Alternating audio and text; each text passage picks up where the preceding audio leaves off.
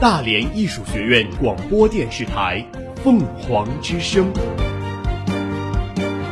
聆听最好的声音。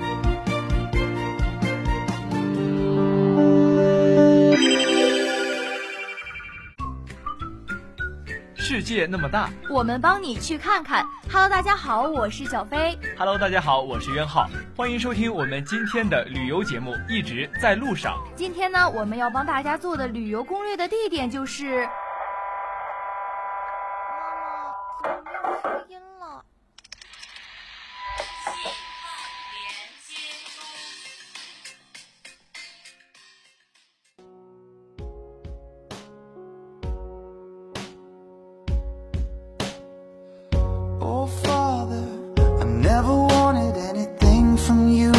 Time?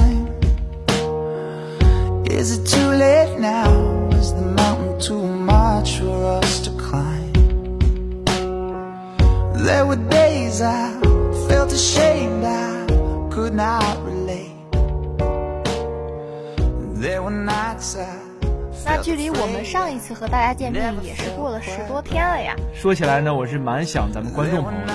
对呀，我也是。那在这十天啊，说长不长，说短不短的小长假之中呢，不知道大家都有什么好玩的事儿发生吗？那袁浩，你在这十多天里，呃，都去干什么了呢？说实话，小肥，我觉得这个十天的假期嘛，对于我来说还是蛮长的。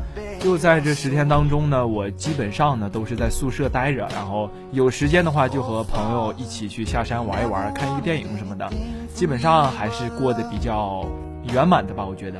对，而且我们这个假期啊，就在端午节还经历了很重大的一个事情，应该是全国人民都很关注的一件事情。对，全国人民都非常的关注，同时呢，我也感觉我特别关注他。那是为什么呢？那高考和你有什么关系呢？可能就是俗话说的嘛，就是看热闹不嫌事儿大嘛。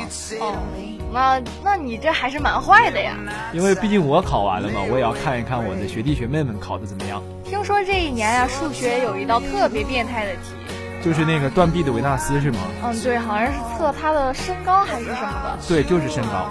这道题呢，我也特意的去看了一下，反正呢我是不会做，但是呢我相信也会有非常多的学弟学妹们也被这道题难住了。但是各位学弟学妹应该可以放心，毕竟题难的时候大家都不会。想必呢分数线一定会有所下调，也希望各位考生能够考到自己心仪的学校。那在这里也祝各位学弟学妹都可以金榜题名。而且我到大连之后发现了一个端午的新习俗，不知道你们那儿有没有？反正我我的家乡那是没有这个习俗的，就是在你的手腕上系一个红色的五彩绳。这个我有听说过，但是呢，在我们山西好像是没有这个习俗的。我舍友的妈妈给我们都邮过来了五条那个五彩绳嘛，就感觉这个习俗应该是东北这边特有的吧。我感觉也是，反正从打我来大一之前是从来没听说过的，但是感觉突然有这么一个习俗还蛮有意思的。对我也是学习了很多关于这个民俗方面的知识，感觉特别有意义。那你知道这五彩绳是有什么用？说实话呀，我还是真不知道。那小飞你知道，你可以给我讲一讲吗？这个五彩绳呀，它就是在你端午节之前绑在你的手腕上，然后在端午节之后的第一场雨呢。如果把它投进河里，就会驱走你一整年的霉运；如果你把它挂到树上呢，就会招来桃花。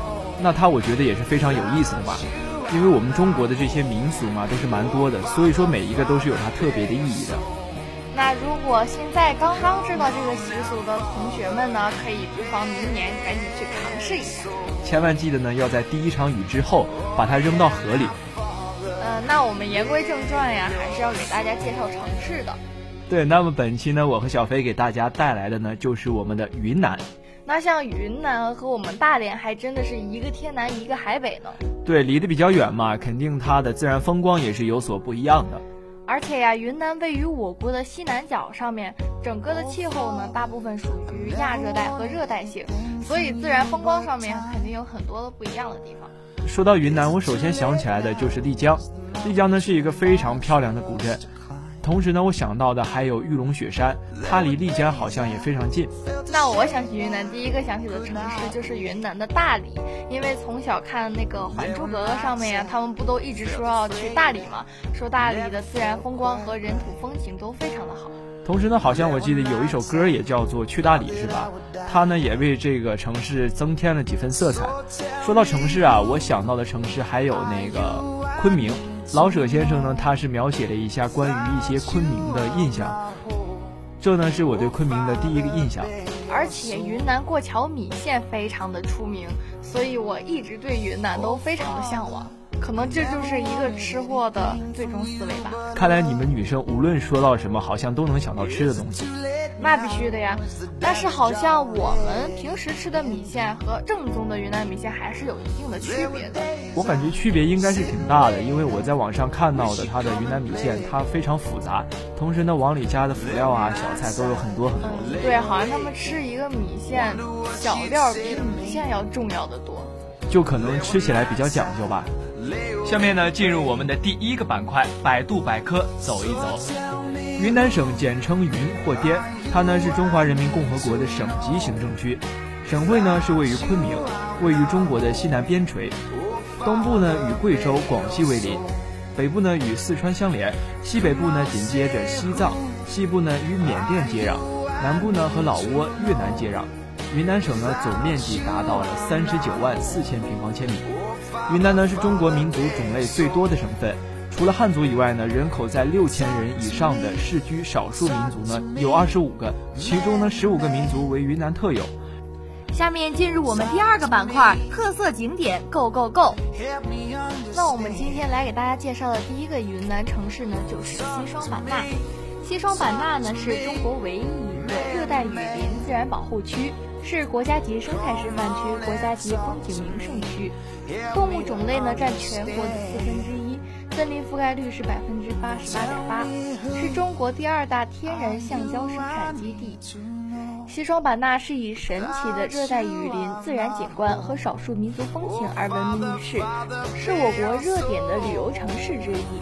那西双版纳的旅游景点也非常的多，第一个给大家介绍的是西双版纳空中走廊。它呢位于云南省西双版纳傣族自治区勐腊县望天树风景区内。它呢是生长于一棵四十到七十米高的望天树，架设在望天树上的空中走廊呢全长有五百米，可以在广阔的视野上呢尽情的领略热带雨林的奇丽风光。它的开放时间呢是上午的八点到下午的六点，门票呢是二十块钱。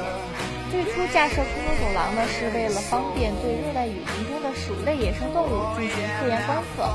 西双版纳国家级自然保护区管理局局长王建国说，一九八九年底呢，中科院的昆明生态所和美国自然综合保护研究会联合进行科研项目，决定呢由美方出资，在位于保护区捕蹦区的森林中呢架设空中走廊。早在一九七三年呢，勐腊县林业局就在这片森林中发现了七十多米高的巨型树木。随后的几年里，经过科学院的检测，鉴定为望天树。架设在望天树上的空中走廊全长五百米，林间还修了一条一千多米的石板游览道和空中走廊，形成了林上林下的立体环形游览区。在这里呢，给大家一个小提示，因为路途较远，去的人不是很多，自然风光保持的很好。那里还有一个很可爱的露天泉水游泳池，水呢又清又凉，而且流水不停，循环不止。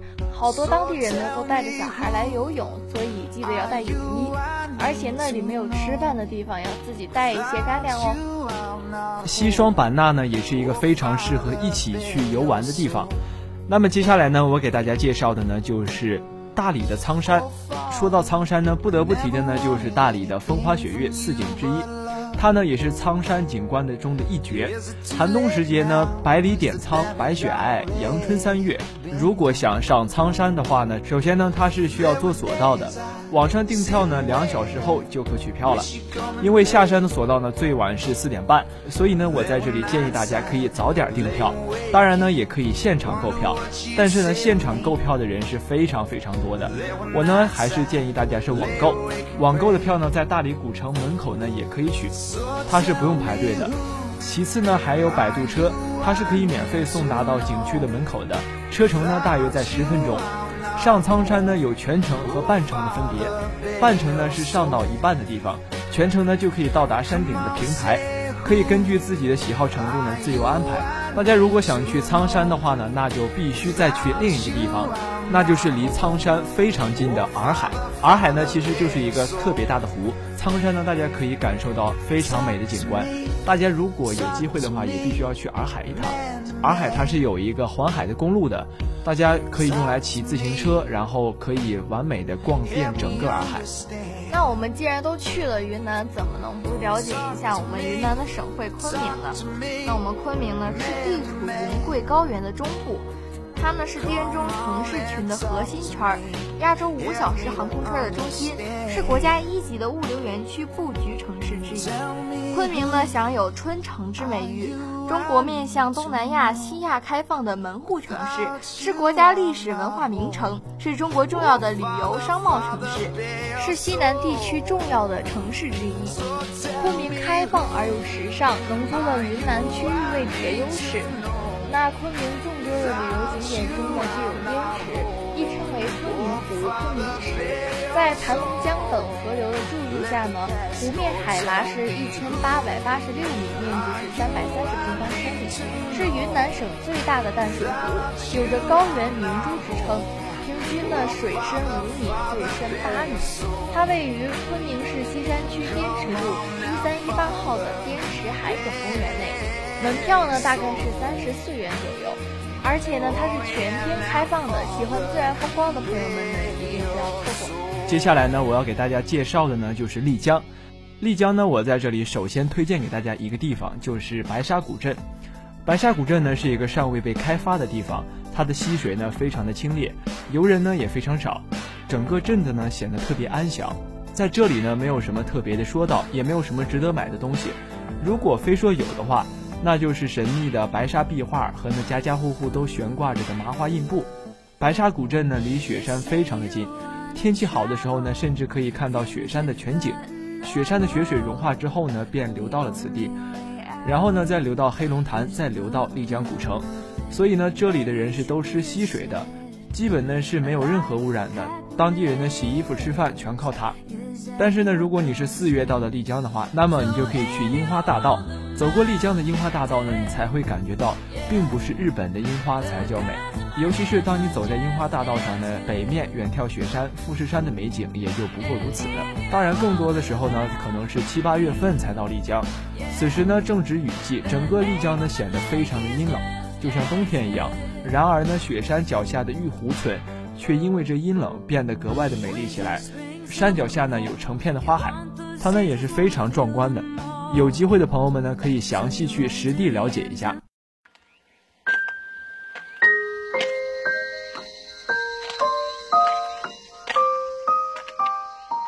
二手烟使他们患上心脏病的几率增加百分之二十五，即使他们从不吸烟。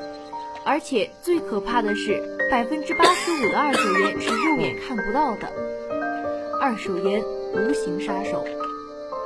为了您和他人的健康，拒绝二手烟。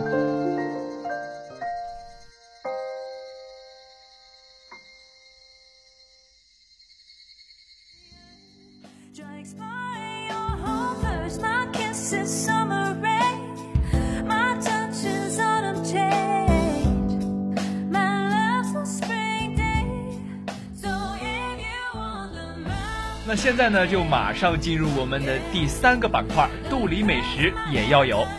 每个地方呢都有每个地方独特的美食，而我们的云南呢也不一样，根据当地的民俗呢，也会诞生出不同的美食。而本期呢，就由我和小飞给大家详细介绍一下云南的十大美食。那我们今天第一个美食当然就是云南的过桥米线，这应该是大家都比较熟悉的一个主食吧，无论是小孩子还是大人都赞不绝口。许许多多的省份都有过桥米线，但要数正宗的，可不能忘记云南的。米线搭着咸辣的佐料，配着你喜欢的各种各样的菜品和有嚼劲的肉，实在是勾起了肚子里的馋虫。云南的过桥米线的辣味十足，相当带感，一碗就能让你吃得饱饱的。云南的米线嚼起来和别的省份也不同，云南的更加的滑嫩，相当的有嚼劲儿。第二个呢是宣威火腿。一提起火腿，一看到这两个字，你就知道其中的滋味了吧？这是出产于宣威的火腿，从表面上看起来是一个琵琶的形状，然后切开一看呢，里面的肉超级的多，骨头呢是超级的少的，火腿外表的皮非常的薄，里面的肉都是粉粉嫩嫩的，没有一点点坏肉。精瘦的粉嫩猪肉搭配着丝丝白色的肥肉，就连里面的猪骨头也是红色的，保证你看一眼就走不同道。第三个呢是青椒松茸。这是来自昆明的一道美食，是辣口的菜，不但很健康，而且相当的美味。这道菜呢是以松茸为主的菜，辅佐以青红双色的辣椒，加上超棒的白色大蒜片儿，实在是卖相动人。肉汤浇洒在上面呢，白中夹着一些红色和绿色，香味可以传超级远。它的名声不仅在云南广受欢迎，而且远在海外的外国人都有人前来一品芳香。鲜香滑嫩的松茸还有着延年益寿的功能哦。第四个呢是起锅鸡，这也是一道云南的名菜，历史悠久，可以追溯到两千多年前。经历了如此的风霜，依然有着屹立不倒的口碑。这道菜用的小鸡呢，都是清洗干净之后切块的，切好之后把它和佐料们放在一起腌制。让味道渗入小鸡的肉中，把它们放在蒸汽锅里，盖上锅盖之后，慢慢的蒸。三四个小时之后，这小鸡才会熟，但是汤汁早已就渗入鸡肉之中，可以说是一点儿也不浪费了，保证了味道的不流失。那第五个呢是大理砂锅鱼，这是一道相当硬的菜了，不仅好吃，而且蛮多营养的。吃完之后呢，保证你的舌头和身体都超棒，让你感觉到什么叫做青春的力量。砂锅鱼的锅和鱼都有着严格的限制，锅是本地出产的精品砂锅，鱼呢是从本地海里捕出来的鱼，可以说是非常有云南的色彩了。白嫩的鱼肉呢，搭配着精致的佐料，实在是勾人的舌头。等这道菜上来了，你就可以看到一个超大的容器，汤里的咕嘟咕嘟翻滚着，砂锅里的鱼肉相当雪白，配着红色的辣椒、绿色的香菜，让人直流口水。趁着这，赶紧吃一块鱼肉吧。香嫩鲜美，可以说是难得一遇的美味了。第六个呢是红烧鸡枞，它呢是云南特有的一道菜。如果你想吃的话，就必须来到云南走上那么一走，然后呢才能趁机品尝。这个鸡枞呢可不是鸡肉，而是一种特别好吃的食用的菌类。但是呢你也不能失望，这个食用菌的味道呢可以媲美香嫩的鸡肉了，可以说是不亏了。不仅呢可以让你品味到了芬芳，而且还能对你的身体有好处。它呢不仅脂肪低，而且呢还能保养你的胃脾。减肥人士呢可以趁机吃上那么一回，用鸡从代替鸡肉，放开你的食欲。第七个呢是宜良烤鸭。说起来烤鸭呢，大家可能想到的都是北京的烤鸭，但是呢我在这儿也推荐大家试一试宜良的烤鸭。这道菜呢有着六百多年的历史，虽然呢它不是本土发源地，但是呢经过了云南人的改良，也是相当美味。鸭肉呢肥而不腻，也有许多香喷喷的瘦鸭肉，外面呢橙黄色，有着脆脆的鸭皮，里面的肉香呢非常诱人，你一定会被馋出口水。大家不要担心鸭肉烤的干巴巴的，这里的鸭肉呢都是香嫩饱满的。第八个呢是饵块，这道菜呢也是只能在云南吃到，所以呢你来云南的时候也千万不要错过这道菜。这个菜呢带有强烈的云南色彩，也是云南人忘不了的美食。这个饵块呢，不是菌类植物，而是云南人用大米洗干净之后蒸熟捏成的食物。你喜欢炒着吃、蒸着吃，还是炸着吃，都可以。一盘子的饵块呢，搭配着脆嫩的菜，再来一点虾肉之类的，简直是相当动人了。第九个呢是昆明的酸腌菜，这呢是一道云南人都爱吃的家常菜，同时呢也是他们最喜欢吃的凉菜。当然呢，也可以炒着吃，你想怎么吃就怎么吃，不必担心你的吃法是不是和云南人不同，因为在云南呢也有许许多多的做法，你不必感到惊讶。云南人腌菜的时候呢，和我们的腌菜是差不多的，不过呢，他们加的不只有盐，还有辣椒、姜片、八角等等的调味品，喜欢料酒的呢也可以多加一点。第十个呢是曲靖的蒸饵丝，这道菜呢有着将近五十多年的历史，别看历史呢有点短，但是呢它的口味是非常的棒。曲靖呢是一个地方，但是呢，在那儿呢有一家小饭店，虽然呢面积不大，但是呢它的小吃受到了广泛的欢迎。这个蒸饵丝的制作方法呢相当的精致，白白的非常透明，受到了顾客的广泛欢迎。这么好的美味呢，久而久之就传遍了整个云南，没有几年呢就受到了疯狂的欢迎，以至于成为了云南的一绝。吃完蒸饵丝之后呢，一定要喝一口汤，那是非常爽的。以上呢就是我们给大家介绍的云南的十大美食。好啦，今天的节目到这里就要结束了。欢迎大家上蜻蜓 FM 上搜索大连艺术学院广播电视台凤凰之声，即可同步收听我们的节目。我是小飞，我是袁浩，我们下期再见。